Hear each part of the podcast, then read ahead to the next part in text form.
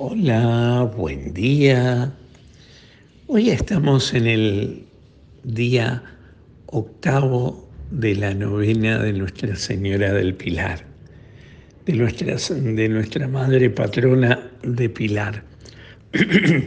y la liturgia nos regala hoy poder meditar el Evangelio de Lucas capítulo 10, versículos 38-42 es este encuentro de Jesús con sus amigos. Siempre digo que quienes se llevan los títulos de, ser amigos de Jesús están reservados fundamentalmente para Marta, María y Lázaro. Lucas nos cuenta cómo Marta lo invita a Jesús a su casa y cómo Marta hace todo lo posible para que el maestro esté bien y hacendosamente le prepara todo, hace todo, pone todo su esfuerzo para servir al maestro y para que el maestro se vaya contento y esté cómodo, porque era en la casa de sus amigos. Sin embargo, María se pone, que era hermana de Marta y hermana de Lázaro, se pone a sus pies y lo escucha al maestro con toda atención. Lo grave no es que cada una haga lo que más le parezca. Lo grave son las quejas de Marta. Marta que se queja porque tiene que hacerlo todo y va con las quejas al maestro. Y el Señor que le va a decir, Marta, Marta, te afanas por tantas cosas pero una sola es la más importante. María eligió la mejor parte. Y ciertamente que si todo lo que hacemos, todo lo que corremos, todo lo que nos desgastamos, todo lo que procuramos hacer todos los días, no es para estar más y mejor con el Maestro, no tiene sentido.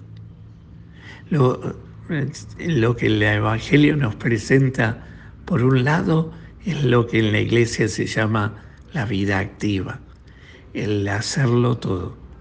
Por otro lado, nos presenta María, la vida contemplativa, admirar y mirar y escuchar al Maestro, ponerse a sus pies, escuchar al Señor, la vida contemplativa.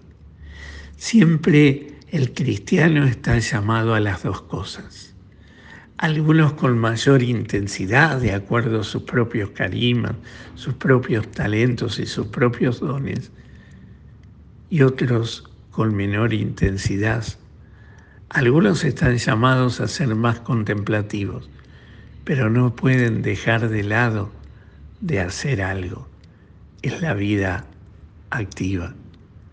Pero tampoco los que son de vida activa no pueden dejar nunca de disfrutar de la contemplación, de tener sus momentos de parar y escuchar al Señor. En el interior de cada cristiano, como decía Monseñor Espósito, hay un, Marta, un María Marta, hay una tendencia siempre a, a ser activo y a contemplativo. No puede faltarle a quien crea ser buen cristiano el condimento de, las dos, de las dos mujeres amigas de Jesús. En algunos será más Marta y se destacará más, pero deberá buscar los momentos para ser María. Y en otros será María, pero no podrá olvidarse de Marta y ponerse a servir. Una vez lo escuché decir a Monseñor Espósito esta comparación el cristiano tiene que ser, los cristianos que somos de vida activa, tiene que ser como el elástico. Estirar, estirar, estirar, hacer, hacer.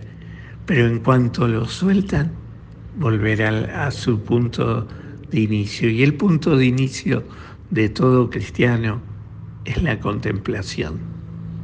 Por eso María no es que sea mejor que Marta, ni superior ni hay que dejar de ser Marta. Lo que sí, María no se olvida de contemplar al Maestro. Y el Maestro de servirlo, contemplarlo, escucharlo, estar dispuesto a vivir su voluntad. Por eso revisemos en nuestro interior, revisemos lo que tenemos de Marta y si lo tenemos un poco olvidado, si no nos ponemos al servicio, si no hacemos ningún apostolado, si nos quedamos solo en la contemplación, sepamos que no es un cristiano completo. El cristiano completo es aquel que se pone al servicio y con su hacer de todos los días está sirviendo a Jesús. Si sos más contemplativo, revisa esto. ¿Cuánto de Marta te falta? Si sos hiperactivo, revisa cuánto de María te falta.